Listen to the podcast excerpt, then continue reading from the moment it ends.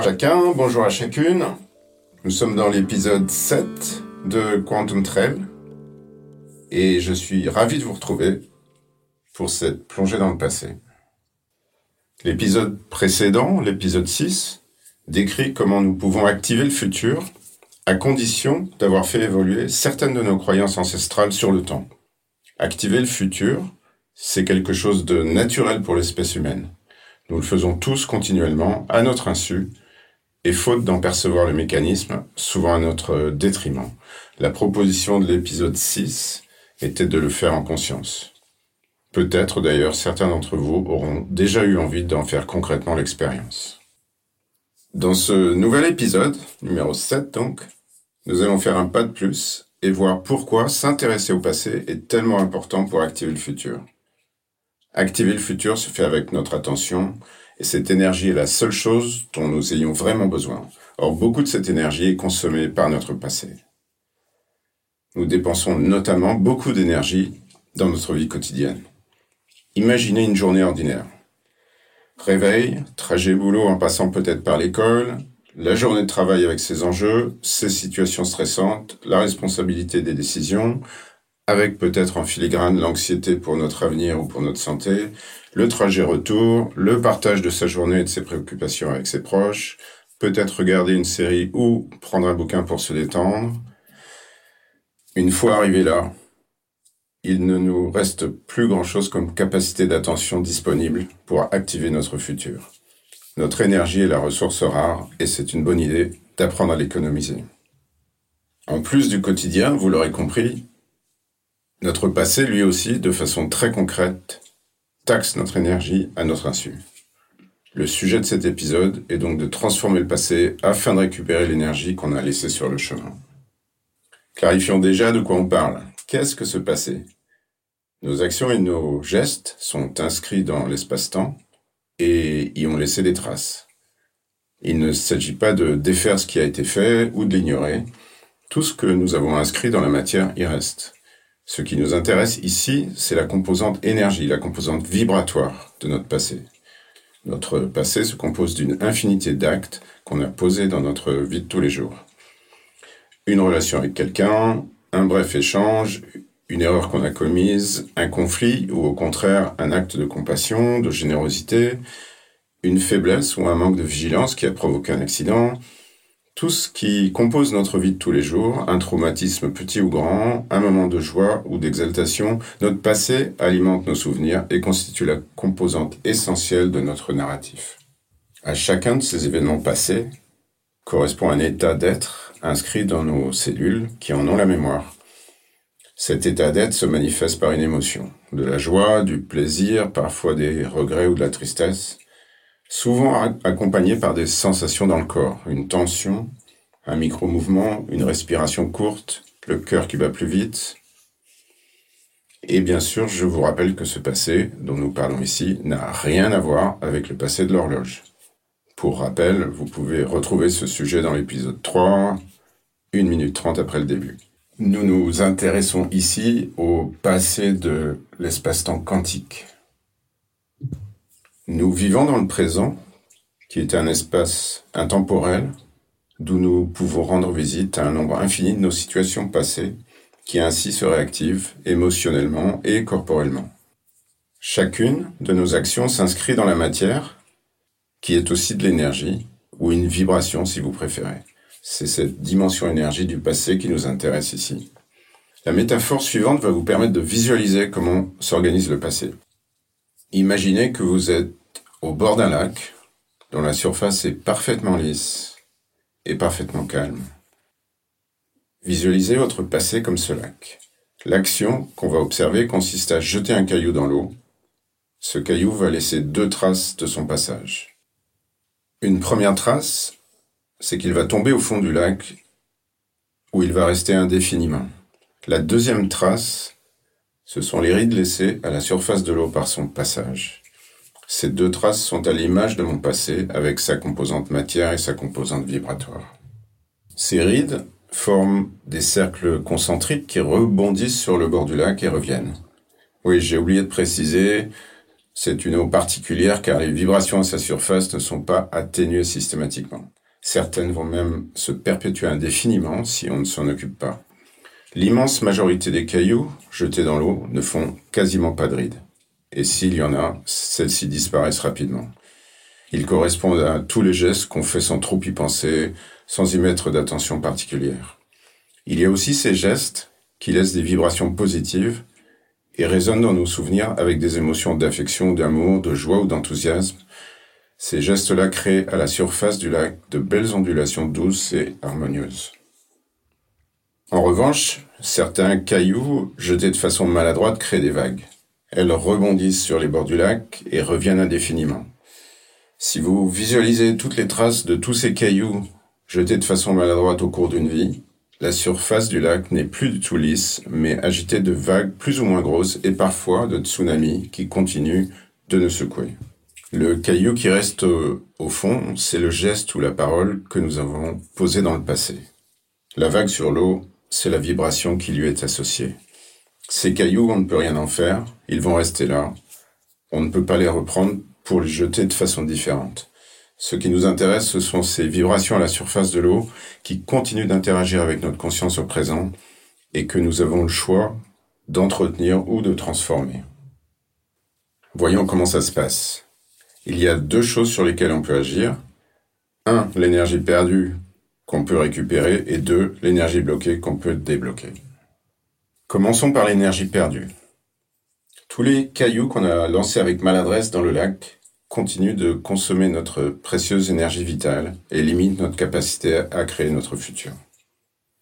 Ces maladresses, on va garder le mot maladresse qui nous rappelle notre part de responsabilité, ces maladresses correspondent, dans la grande majorité des cas, à des interactions difficiles avec d'autres êtres humains ou avec nous-mêmes. Certaines de ces maladresses peuvent sembler anodines au point qu'on les oublie, D'autres vont laisser des traces plus tangibles, mais il est entendu qu'elles sont inévitables sur le chemin de vie de chaque être humain. Au cours de ces situations, l'énergie qui circule tisse un lien invisible qui reliera indéfiniment les protagonistes. Ce lien sera particulièrement ressenti s'il s'est installé à l'occasion d'un conflit. Il peut se manifester par des émotions de tristesse, d'injustice, de frustration, parfois de vengeance, que nous allons ruminer sans nous rendre compte que c'est notre énergie qui part en fumée.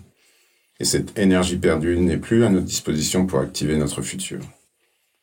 Dans le cas où on choisit d'être dans le déni, pensons oublier ses maladresses, ça ne change rien. Le processus de fuite d'énergie reste inchangé, il est simplement devenu inconscient.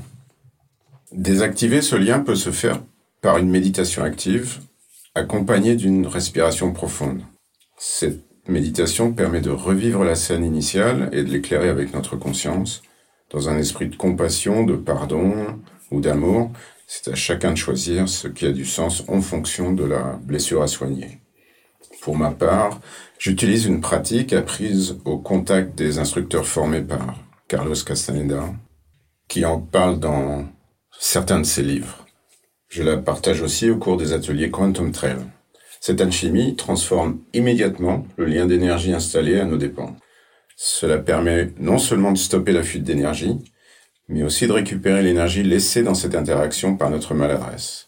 On y gagne immédiatement une clarté qui nous permet de revoir la situation d'origine sans que cela s'accompagne d'une émotion parasite ou de souffrance.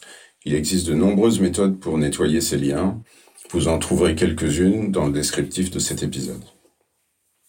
Passons maintenant à l'énergie bloquée. C'est ce que j'appelle les contrats passés qu'on a parfois signés à notre insu et qu'on n'a jamais pensé à révoquer. L'information qu'ils contiennent reste inscrite dans le champ et continue d'avoir un impact sur notre expérience de vie. Il s'agit d'engagements qu'on a pris avec soi-même et qu'on a oubliés. Ils viennent parfois de la lignée familiale et peuvent se transmettre d'une génération à l'autre. Choisir d'activer un futur ne permet pas de débloquer ces accords que nous avons conclus auparavant. Nous devons d'abord les annuler formellement. En ce qui concerne les accords oubliés ou inconscients, nous pouvons faire conscience à la clarté venant de la méditation active mentionnée plus haut, qui un jour les amènera à notre conscience. Voici un exemple. Un ami me confie un jour que son père lui avait mis dans la tête, alors qu'il était adolescent, que dans la vie, il fallait apprendre à se débrouiller tout seul, sans demander de l'aide aux autres. Cette remarque, assénée avec une belle autorité parentale, a pris la forme d'un engagement qui a restreint ses actions et sa vie à l'intérieur d'une bulle d'isolement qu'il s'était lui-même créée. C'est seulement après en avoir pris conscience et avoir formellement annulé cet engagement que sa vie a pu prendre un nouveau tournant vers plus de complétude. Pour révoquer un engagement passé, la démarche est simple. Installez-vous dans votre espace de silence intérieur et focalisez votre attention sur cet engagement. Annulez cet engagement à voix haute ou bien avec votre voix intérieure. Vous choisirez vous-même les mots dont le sens doit être Je réalise avoir pris l'engagement suivant. Décrivez-le. Je l'ai pris en toute conscience ou bien à mon insu. C'est vous qui choisirez. Cet engagement a eu son utilité au moment où je l'ai pris, mais il n'a plus de sens aujourd'hui. Je choisis aujourd'hui de me libérer totalement de cet engagement et de ses conséquences. Nous arrivons maintenant à la fin de cet épisode sur la transformation du passé. Nous avons exploré les situations où l'énergie était à récupérer ou à débloquer, il y en a toujours, pour nous permettre d'activer notre futur. L'intention étant aussi de faire de la place. Imaginez votre espace présent comme un musée dans lequel toutes les œuvres que vous exposez sont tous ces instants passés que vous avez vécus et tous ces futurs que vous avez activés. Vous pouvez vous y promener comme bon vous semble. Même si ce musée est gigantesque, sa dimension n'est pas infinie, et il faut donc apprendre à faire de la place pour que la vie puisse y accrocher de nouveaux tableaux. Concrètement, faire de la place nous demande de repérer les tableaux qui ont des vibrations qui ne servent plus à rien, voire qui sont devenus nuisibles. C'est une bonne idée de faire de temps en temps un tour dans son musée pour voir ce qui continue d'avoir du sens et ce qui n'en a plus, afin de nettoyer la poussière du chemin. Se débarrasser de quelque chose qui nous encombre va créer un appel d'air et nous permettre de poser notre attention sur quelque chose de nouveau. Quelques mots de Carl Gustav Jung pour conclure cet épisode. Il nous dit que ce que on ne veut pas savoir de soi-même finit par arriver de l'extérieur comme un destin. Alors si on ne veut pas subir un destin, prenons les choses en main en transformant notre passé afin de vivre la pleine expérience de notre présent et de notre futur. Et peut-être un dernier clin d'œil sur nos interactions mystérieuses dans l'espace-temps. La proposition de l'épisode précédent, le numéro 6, est que nous pouvons activer notre futur et ainsi créer un impact sur notre expérience de vie. De façon logique, vous pouvez considérer que votre expérience du présent, oui, je parle de ce que vous vivez maintenant, est le futur de votre expérience de vie passée. Vous voulez vous faciliter la vie? L'émotion positive que vous vivez dans le présent Pensez de temps en temps à vous l'envoyer à vous-même dans le passé. Oui, oui, c'est très sérieux. Le sens de ce message peut être tout ce que tu as cru impossible, je le vis aujourd'hui. Bien sûr, ça sera à vous de choisir les mots. La meilleure façon d'éclairer votre passé vient de la façon de vivre votre présent. C'est ça la conclusion. Toute votre ligne de vie, passé, présent, futur, en bénéficie. Je vous laisse méditer sur ce tour de passe-passe. Et je vous dis à très bientôt. N'hésitez pas à me suivre pour être informé dès la mise en ligne des prochains épisodes.